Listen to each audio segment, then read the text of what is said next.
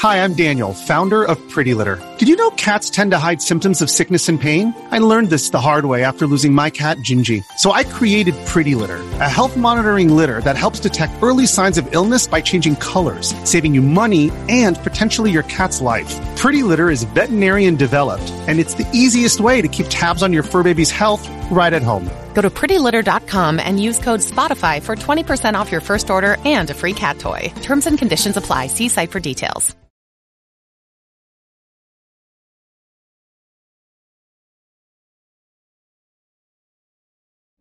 Pasión mortal. En la primavera de 2000 fue hallado el cuerpo sin vida de una adolescente en el río Loret, a las afueras de la ciudad de Quebec. La investigación desvelaría la historia de un crimen pasional entre dos jóvenes amantes.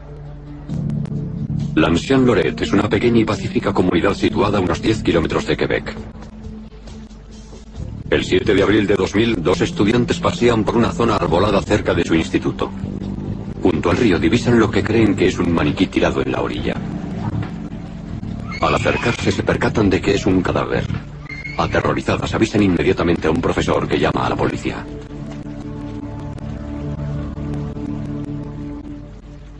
Recibimos una llamada informando de que unas estudiantes del Instituto de la Ancien Loret habían encontrado un cuerpo en el río Loret.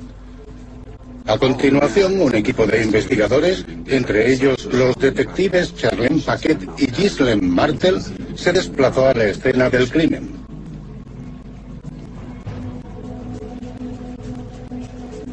En aquel momento, Remy John era especialista de identificación forense de la policía de Saint-Foy. Antes de salir me puse en contacto con los agentes. Quería que acordonaran la zona de alrededor y evitaran que alguien entrara. Para ello usarían la cinta policial y establecerían el perímetro. Es importante. Si la gente, incluso la policía, entra en la escena, pueden destruirse muchas pruebas. Así conseguí unos 370 metros cuadrados que había que examinar. Antes de tocar nada, incluso la víctima tomó muchas fotografías. Si alteró algo u otra persona toca cualquier cosa, tenemos un archivo fotográfico de referencia. La rutina que sigo es trabajar desde la víctima hacia afuera. Utilizo métodos muy particulares para asegurarme de que nada se nos pase por alto. Vi el cadáver tendido en el agua a unos 30 o 40 metros de mí. Estaba atrapada entre las piedras. Podía haberla arrastrado la corriente o el crimen podía haber tenido lugar allí mismo. Vi a una persona, sin duda alguna, con el pelo muy largo, pero no podía determinar con seguridad si era hombre o mujer. Estaba completamente vestida, con ropas adecuadas para el clima que hacía. Estábamos en abril y llevaba una chaqueta y unos pantalones que parecían los adecuados para la temporada. Hasta que llegué a la misma orilla donde estaba la víctima y le di la vuelta, no me di cuenta de que era una chica. Físicamente, las manos parecían normales y no tenía lividez en la cara. El tono de la piel estaba bien. Para ser una víctima, el color era el correcto y no estaba muy descompuesta. No había nada que nos indicara que el cadáver estaba, como otras veces, en avanzado estado de descomposición.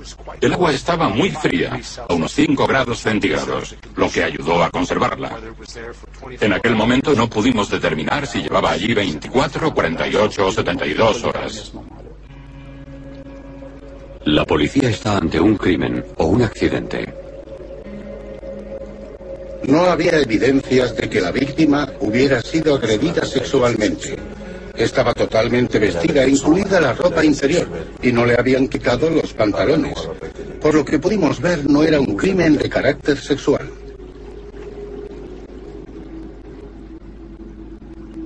Aunque sí pudimos ver claramente que tenía heridas en el cuello y la garganta. Las lesiones no eran grandes, eran pequeñas, pero sin duda la habían apuñalado con algo varias veces. No se pudo determinar si había muerto por eso o en realidad se había ahogado. Pero en ese momento estábamos seguros de que no era una muerte natural, así que tomamos todas las precauciones necesarias. Siempre empezamos con la peor de las posibilidades, así que asumimos que era un crimen. Con esta norma no pasamos por alto pruebas al actuar demasiado rápido. La policía reúne todas las pruebas que encuentra en la escena y marca cada objeto con un número.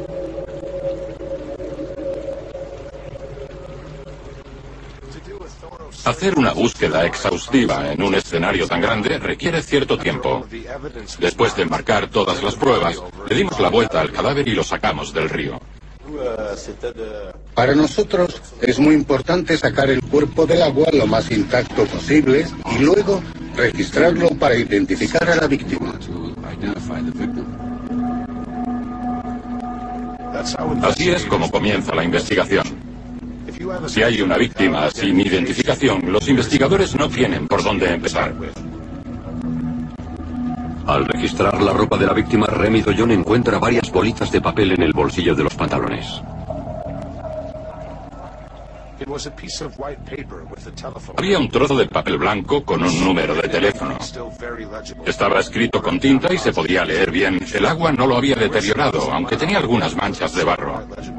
También había otro papel arrugado que identificamos inmediatamente. Era un trozo de bonobús. Fotografié esta prueba en la escena del crimen e inmediatamente transcribimos los datos para el investigador.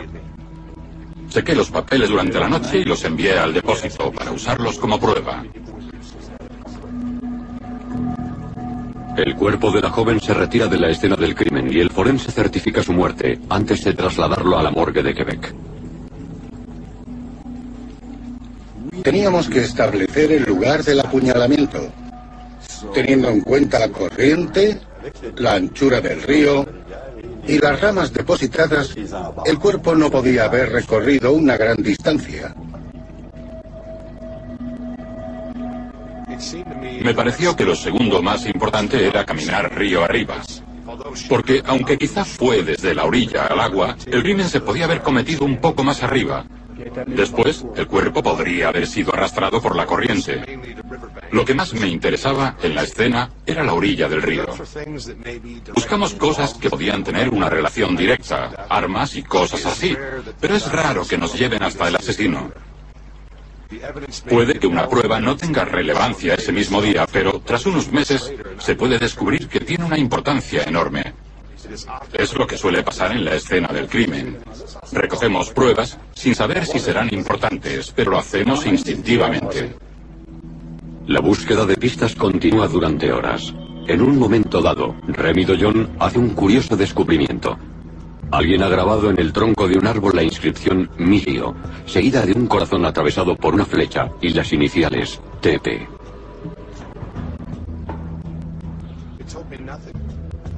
Eso no me dijo nada. No me pareció más relevante que las demás pruebas. Pero la inscripción del árbol era bastante reciente y la fotografié para archivarla como prueba. En aquel momento no era decisiva y no parecía que pudiera servir para nada. Advertimos al jefe de la investigación y no se averiguó nada en ese momento.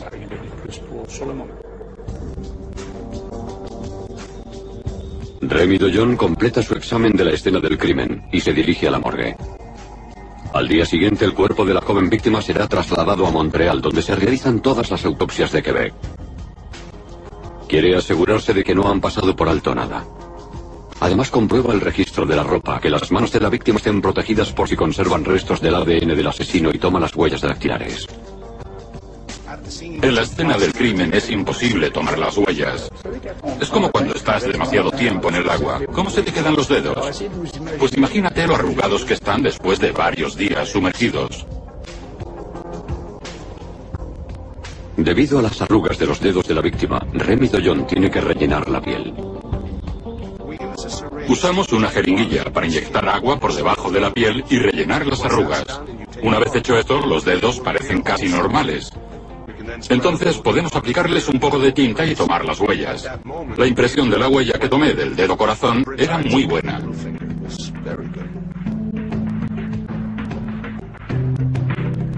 A pesar de su evidente juventud, nadie ha denunciado la desaparición de la víctima en los días anteriores al descubrimiento del cadáver.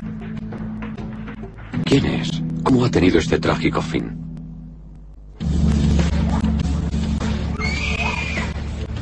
Se ha encontrado el cuerpo de una joven con heridas de arma blanca en el cuello, tirado boca abajo en el río Loret, cerca de la ciudad de Quebec. Aún se ignora su identidad y no se ha denunciado la desaparición de nadie en la región.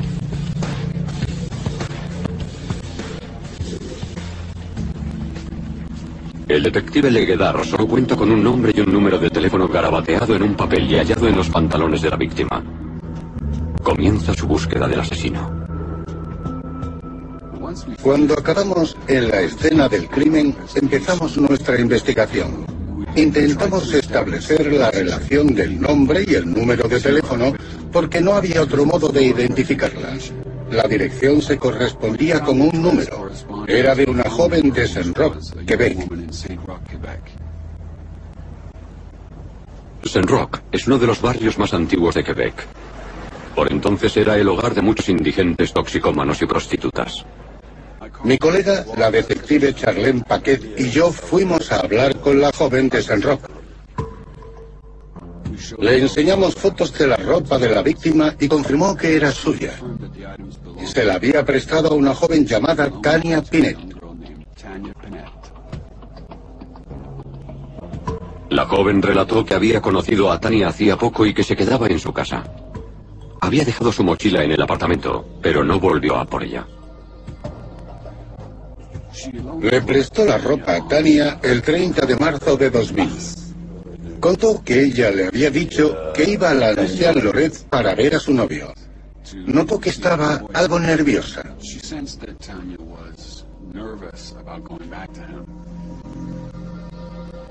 Con la información proporcionada por la joven, los investigadores averiguan que Protección de Menores la había ubicado en un centro de acogida temporal para mujeres jóvenes desamparadas. Solo tenía 15 años. Leguedar contacta inmediatamente con el centro. Un agente de ese centro vino a la morgue para identificar el cadáver. Y lo hizo. Sin duda, Tania Pinet fue una de sus internas. Tras confirmar su identidad, obtuvimos los nombres de algunos individuos. La habían conocido mientras había estado huida. Era el mes de noviembre de 1999.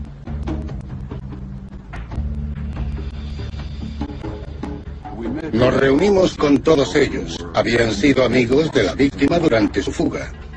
Sabían lo que había hecho y con quién había estado hasta el momento de su muerte.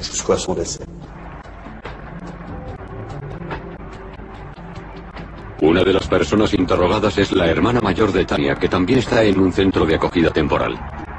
Les dice que salía con un joven llamado Jesse Barrui. Según cuenta, él y Tania vivían juntos. Al parecer ella quería volver a Seb Hills, su ciudad natal, para vivir con sus abuelos. Él la había amenazado con matarla. Enviamos a dos detectives para pedirle a Jesse Barrowby que se reuniera en nuestro despacho. Nos dijo que no tenía ningún interés en hacerlo. Pero después de llamar a su abogado, accedió a venir a la oficina para ser interrogado.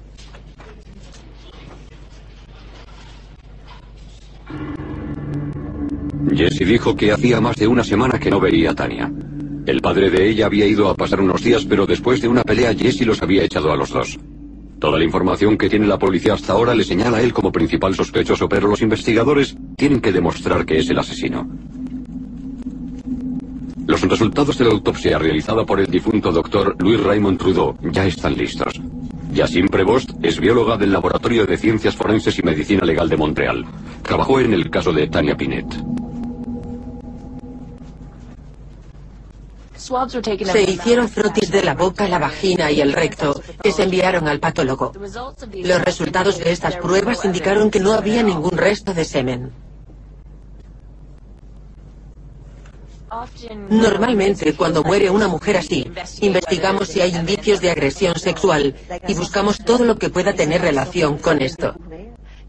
No había más manchas de sangre que las de la propia víctima. No había un perfil masculino asociado al cadáver.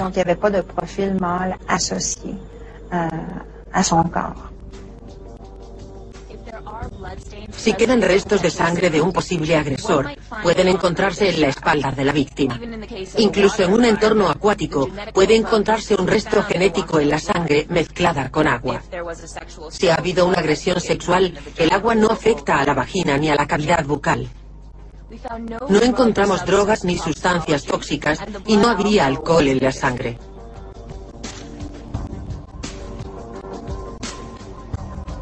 Encontramos ocho pequeñas heridas de alrededor de medio centímetro en el lado derecho de su cuello. Al menos dos de ellas habían atravesado la arteria carótida, lo que podía haber sido mortal. Sin embargo, la causa oficial de la muerte se atribuyó a un ahogamiento. Las incisiones del cuello habían sido provocadas por una cuchilla delgada, de un solo filo, pero la víctima en realidad se había ahogado. Esa fue la causa de la muerte.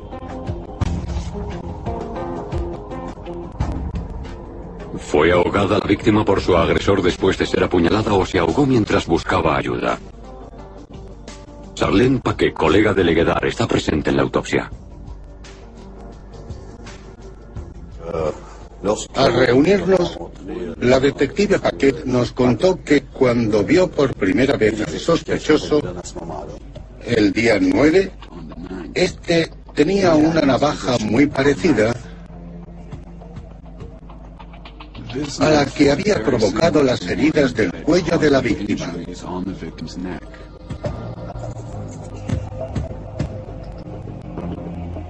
Encontrar la navaja es una prioridad para Leguedar. Como la investigación está en su primera fase, tiene que tener en cuenta todas las pruebas y toda la información que le llegue por muy inverosímil que pueda parecerle. Para preparar una acusación sólida tiene que determinar la validez de cada pista y decidir su importancia. El objetivo de Leguedar es refutar cualquier argumento que pueda presentar un abogado en un futuro juicio.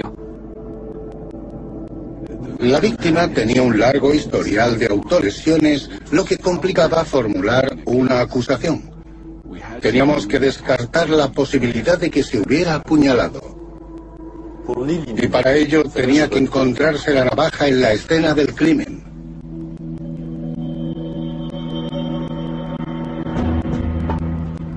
El investigador vino a verme para preguntar si podía registrar el lecho del río. Le dije que sí, que podíamos usar un detector de metales. Pero el río tiene unos 30 centímetros de profundidad y no podíamos ver el fondo, porque las aguas de las lluvias de primavera son muy turbias. Me dijo que quería algo más que eso. Le dije que de acuerdo, que vería lo que podíamos hacer. El sargento Doyon ha oído hablar de una nueva tecnología muy eficaz para represar un río, casi al instante. Me llamó la policía porque querían buscar pistas en la escena del crimen. Sabían que poniendo la barrera acuática en el río, se evitarían poner cientos de sacos de arena y ahorrarían tiempo. La barrera acuática está hecha de una lona de polímeros, un material muy resistente. Está fabricado para que al desplegarse los dos paneles formen un ángulo de 90 grados. Uno de los paneles se sostiene por debajo con piedras u otros objetos pesados. En cuanto el agua empieza a entrar, el otro panel se comporta como un paracaídas. La presión creada por la corriente lo mantiene en su sitio. Me llevé una barrera acuática. Era de 71 centímetros de fondo por 10 metros de largo. También llevé una bomba grande para extraer el agua del río. No podemos detener el agua indefinidamente porque, al final, la barrera acaba desbordándose. Extrajeron el agua con la bomba de la orilla. El río hace un meandro por allí, una especie de curva. Teníamos que buscar pruebas en una zona de casi 60 centímetros de fondo.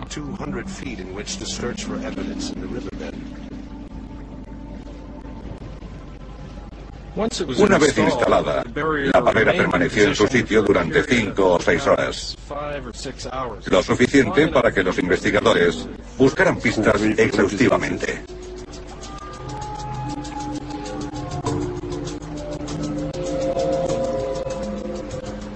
Aunque en el cauce del río había muy poca agua, usamos el detector de metales. Era mucho mejor así y pudimos registrarlo como era debido. ¿Encontrarán los investigadores el arma del crimen o determinarán que Tania se suicidó?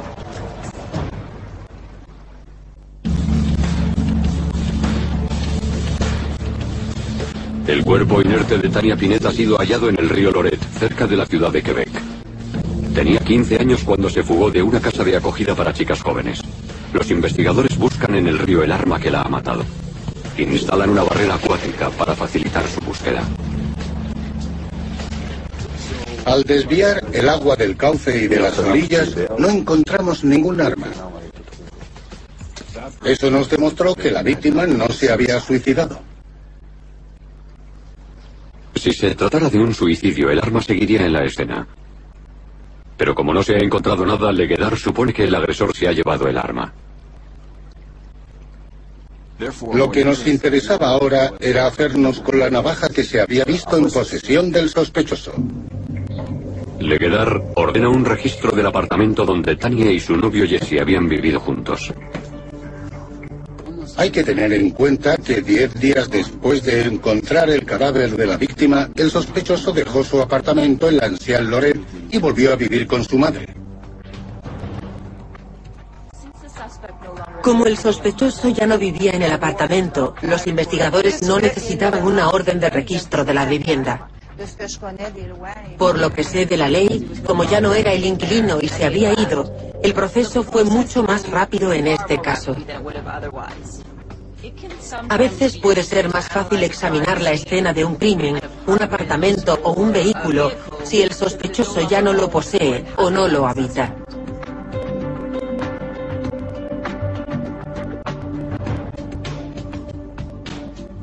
Nuestro objetivo era determinar si el crimen había sido cometido en el apartamento. Mi especialidad es biología forense, concretamente el estudio de manchas y salpicaduras de sangre. Por tanto, sobre todo trabajo en escenas de crímenes graves, es decir, homicidios o intentos de asesinato. También busco manchas y salpicaduras de sangre en ropas u objetos utilizados en crímenes, armas del delito y cosas así. Recojo muestras y analizo sustancias biológicas. Sangre, por supuesto, pero también saliva, semen y cabello. También hacemos pruebas serológicas, es decir, determinamos la naturaleza de la sustancia biológica y si es necesario hacemos un estudio genético. Extraemos el perfil genético de las sustancias y las comparamos con las de la víctima. Así podemos encontrar, por ejemplo, sangre en la ropa del sospechoso o en un arma. También el perfil genético del semen hallado en la vagina puede compararse con el de un sospechoso, para el que hayamos obtenido una orden de detención. Empecé a trabajar en el caso de Tania Pinet casi tres semanas después de que apareciera su cadáver, después de la autopsia. Los detectives tenían muy avanzada la investigación. Me pidieron que buscara manchas de sangre en la residencia que Tania había compartido con su novio.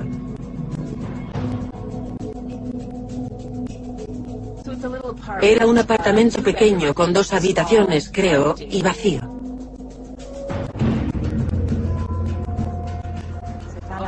Tuve que buscar sangre en el suelo, las paredes, el cuarto de baño y en el colchón que se habían dejado allí.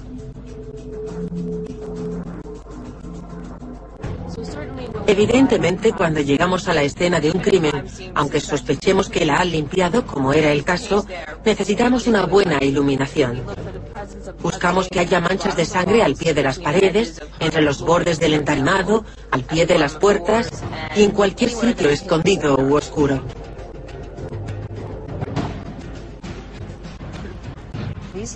Cuando alguien limpia manchas de sangre, suele hacerlo hasta que ya no las ve, y no lo hace en los sitios oscuros. Por ejemplo, en los suelos, muebles, armarios o rodapiés oscuros pueden encontrarse restos de sangre. En estos casos la búsqueda visual fue negativa. Utilicé un producto llamado luminol que emite una luz azul verdosa en la oscuridad, pero se vuelve azul brillante si hay restos de sangre. Encontré dos pequeñas manchas de sangre en el colchón. De hecho, era una sustancia marrón que al menos en parte era sangre. Luego encontré una gota en el marco de la puerta del baño. Eso fue todo. El resto del piso estaba limpio de manchas o salpicaduras de sangre. Si se hubiera derramado una gran cantidad y luego se hubiera limpiado, también las podríamos haber encontrado usando el luminol. Aunque la cosa no es así, sí se ha usado champú. Las dos manchas del colchón tenían unos 2 centímetros de diámetro. Eran pequeñas manchas marrones.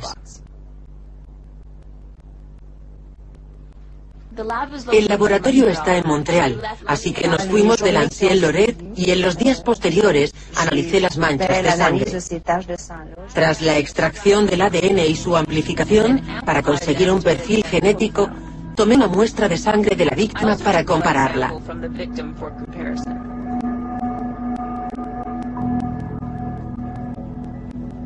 De las dos manchas de sangre del colchón se sacaron combinaciones de perfiles genéticos muy similares a los que obtendríamos si combináramos el perfil del hombre con el de Tania. Había una mezcla de un hombre y el de ella. El mismo hombre había dejado una gota de su sangre en el marco de la puerta y las dos manchas del colchón. Eran dos muy pequeñas y con ellas no pudimos confirmar que el crimen se hubiera cometido allí, aunque gracias a la investigación sabíamos que Tania dormía allí. Podía ser sangre menstrual, por ejemplo, y no pudimos determinarlo.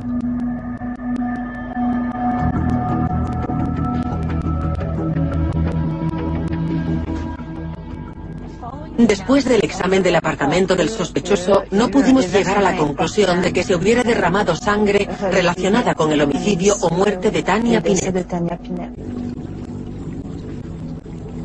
Para los investigadores es evidente que el crimen se había cometido en el río Loret. La ropa de Tania vuelve del Laboratorio de Medicina Legal de Montreal.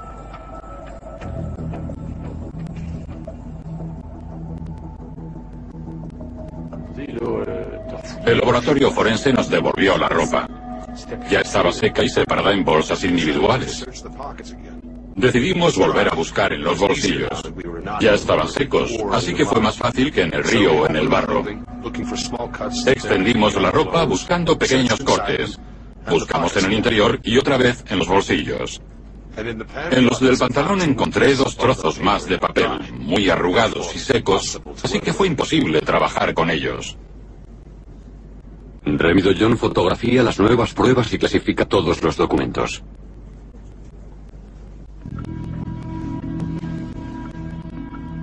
El 17 de mayo la policía realiza un segundo registro, esta vez en casa de la madre de Jesse, donde éste vive ahora.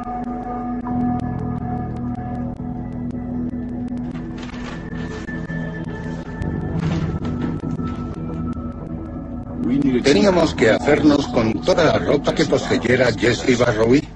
El abrigo, las botas, los pantalones, con la esperanza de encontrar el ADN de la víctima. Los investigadores también confiscan la navaja que Jesse tiene en la cadena de su llavero y la envían al Laboratorio de Ciencia Forense de Montreal.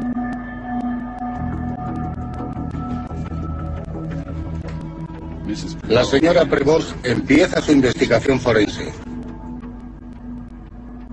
Busqué sangre en la ropa, las botas y los zapatos. No dio resultado y redacté un informe. Tras un examen visual de la navaja, no hallé manchas de sangre. Era pequeña y retráctil, como las suizas, con una hoja, una lima en un lado y unas tijeras en el otro, que se pueden doblar y meter en el mango. La longitud y la anchura de la hoja eran semejantes a las heridas de la parte derecha del cuello de la víctima.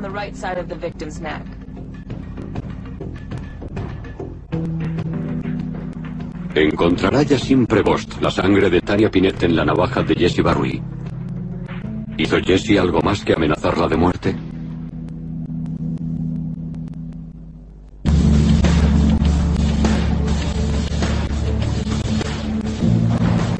El cuerpo sin vida de Tania Pinet ha sido hallado en el río Loret, cerca de la ciudad de Quebec. Durante el registro del apartamento donde vivía Jesse Barrui en el momento del crimen no se han encontrado manchas importantes de sangre, lo que indica que la agresión tuvo lugar en el río. No había rastros de la sangre de Tania en la ropa de Jesse, pero este sigue siendo sospechoso. Yassin Prevost examina la navaja de Jesse con la esperanza de encontrar sangre de la víctima.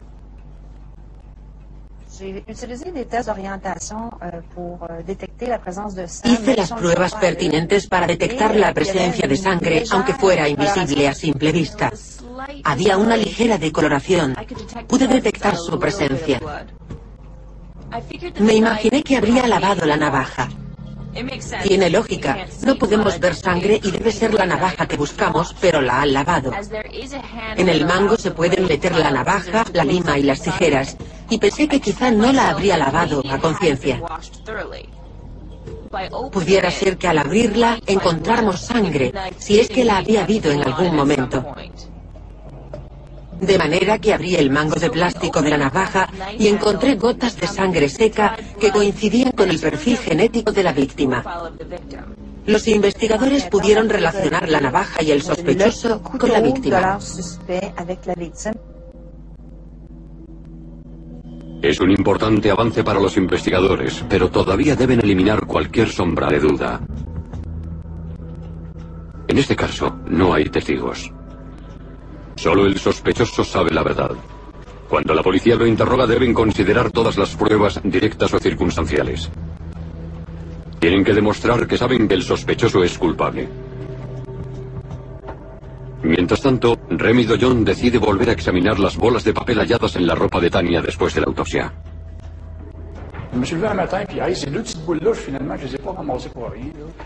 Me levanté una mañana y pensé que no había recogido esos papeles arrugados. Los llevé al laboratorio y los metí en agua para que se empaparan y poder abrirlos de nuevo sin romperlos ni estropearlos.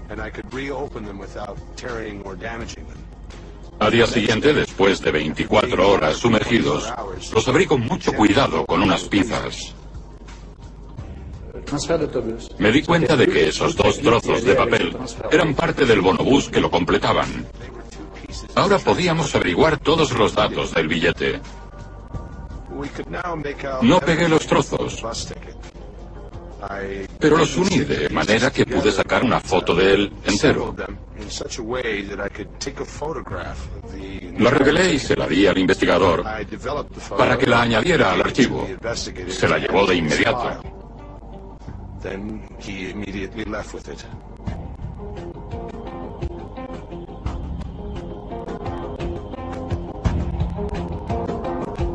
Nos reunimos con los del servicio de autobuses que nos describieron un billete de bonobús, cómo funcionaba y por qué tenía perforaciones. Nos dijeron que cada conductor tiene su propia perforadora. Cuando te subes al autobús te perforan el billete. Puede tener un dibujo o algo, pero cada conductor lleva su propia perforadora.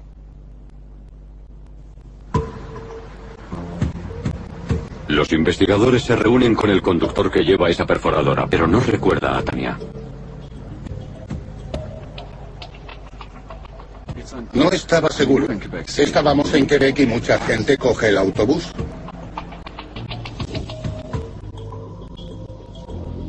Lo importante es que el bonobús corrobora la declaración de la mujer de Senrock. Había prestado su ropa a Tania el último día que fue vista con vida. Demuestra que el 30 de marzo del año anterior Tania había cogido el autobús en el centro en dirección a Ancien Loret. La estrategia de Leguedar da resultado. La pista es clara y lleva hasta el asesino. Lo siguiente que deben resolver es la inscripción del árbol. Recordamos que el día que encontramos a la víctima, fotografié un árbol, una conífera con 30 o 35 centímetros de diámetro. En la imagen se podía ver una inscripción grabada de unos 5 o 6 centímetros por 10 de alto. Durante la investigación averiguamos que Emilio era uno de sus apodos. Al encontrar ese corazón con el apodo del sospechoso y la víctima, supimos que conocían esa zona, lo que era muy importante para presentar cargos.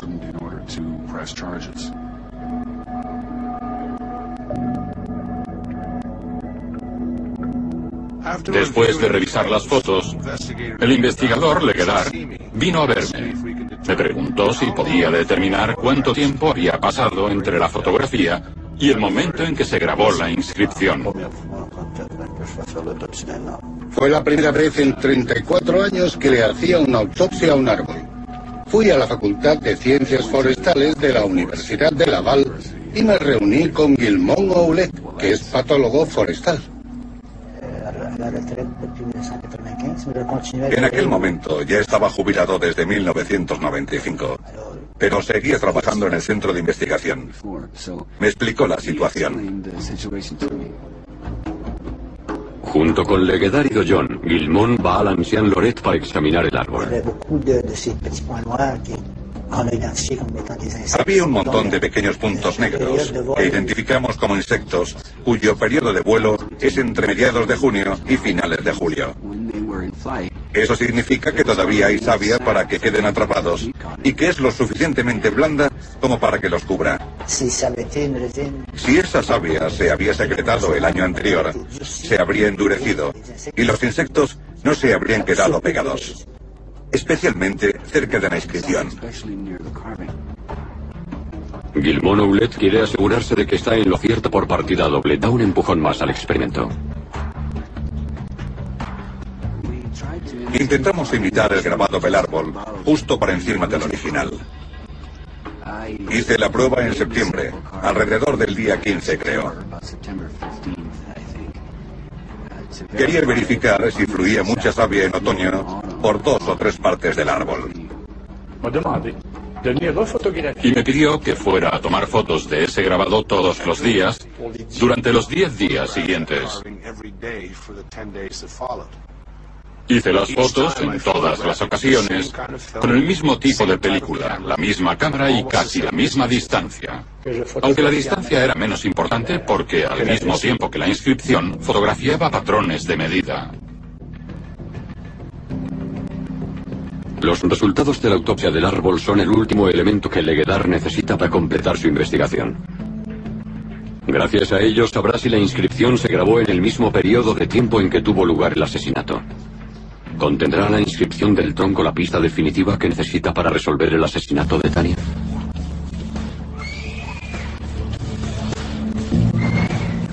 En abril de 2000, Tania Pinet es hallada ahogada en el río Loret, cerca de la ciudad de Quebec. Tiene ocho pequeñas heridas en el cuello, dos de las cuales le han atravesado la carótida. Aunque no se han encontrado restos de sangre ni en el apartamento ni en la ropa de su novio, sí se han descubierto en su navaja de bolsillo.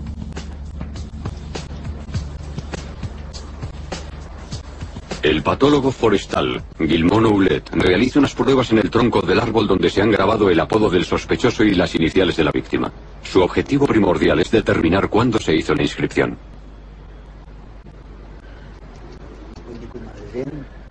En el lado del árbol, donde no se había grabado nada, no había savia.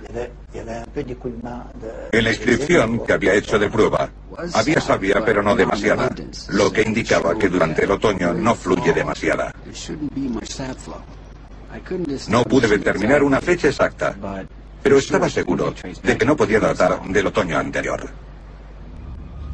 Esto demuestra que la inscripción se había hecho en el mismo periodo de tiempo en que tuvo lugar el asesinato. Para Leguedar, esto representa un paso en la dirección correcta en su persecución del asesino de Tania. Desde que empezó la investigación, después de la autopsia, ya teníamos identificado al sospechoso. Con su historial de violencia, de amenazas hechas a la víctima y con la navaja que habíamos visto en su poder, era el principal sospechoso.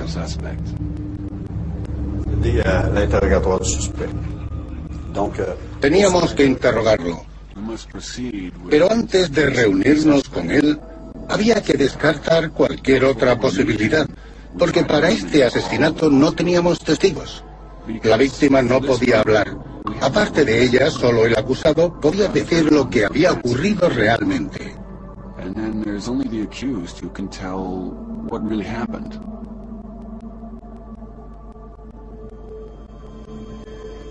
Descartamos todas las posibilidades de que otra persona la hubiera matado.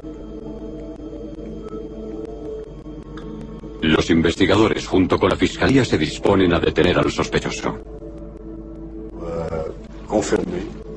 Le explicamos que teníamos pruebas contra él y nos confirmó que no podíamos detenerlo sin una orden. Pero teníamos buenas razones para creer que había cometido ese crimen.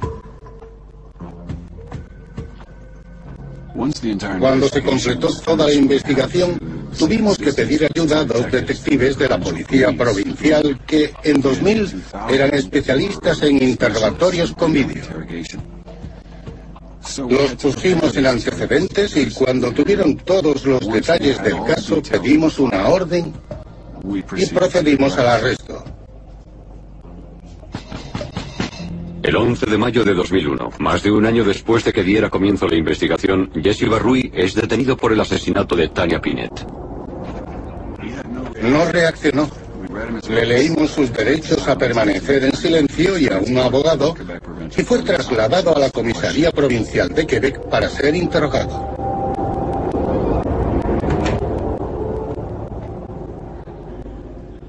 Uno de los investigadores interroga al sospechoso y un investigador de apoyo se queda fuera para ver todo, al completo, y tomar notas. Durante el mismo se puede cambiar de investigador para que lo continúe. Él solo ve a uno, pero sabe que hay otro, al otro lado de la ventana, observándolo y tomando notas.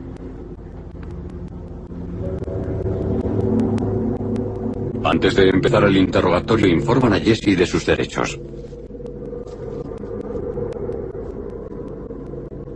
El interrogatorio duró unas 10 horas. Después, el sospechoso se derrumbó. Pidió volver a esa sala porque quería contar lo que había pasado el día del asesinato. Le advirtieron que si deseaba hablar del asesinato de la víctima, podría hacerlo, pero tenía derecho a llamar antes a su abogado. Dijo que no, que ya no quería abogado, que quería contar lo que había pasado.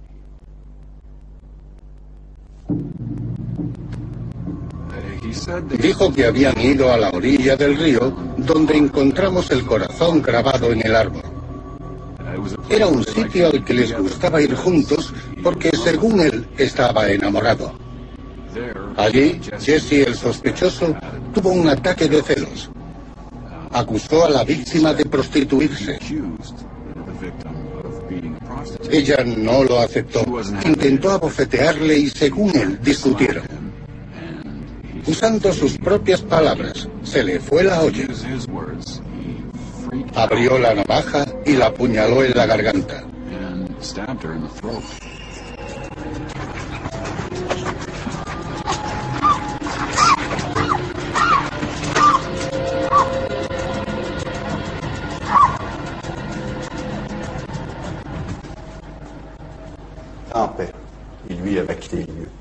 Dijo que luego la víctima se alejó arrastrándose y él abandonó la escena del crimen. No confesó haberla llevado hasta el río, ni fue a comprobar si necesitaba ayuda. No quiso explicar nada más. Dijo que había ocurrido en la orilla del río, donde se declararon su amor. Allí sucedió. Dijo que abandonó la escena del crimen y volvió dos días después para buscar una cadena que había perdido durante la pelea. Dijo que encontró allí la cadena. Si no hubiera vuelto, la habríamos encontrado nosotros, porque buscamos con un detector de metales. Y dijo que no vio el cadáver, que debió ser arrastrado por la corriente. Después de la confesión, los investigadores tienen 24 horas para llevar al acusado ante un juez. Llevamos al acusado al juzgado al día siguiente bajo la acusación de asesinato en segundo grado. Hay que demostrar premeditación para el asesinato en primer grado. Y en este caso no la hubo. No teníamos pruebas para demostrarlo. El sospechoso fue acusado y se declaró culpable. No llegó a celebrarse el juicio.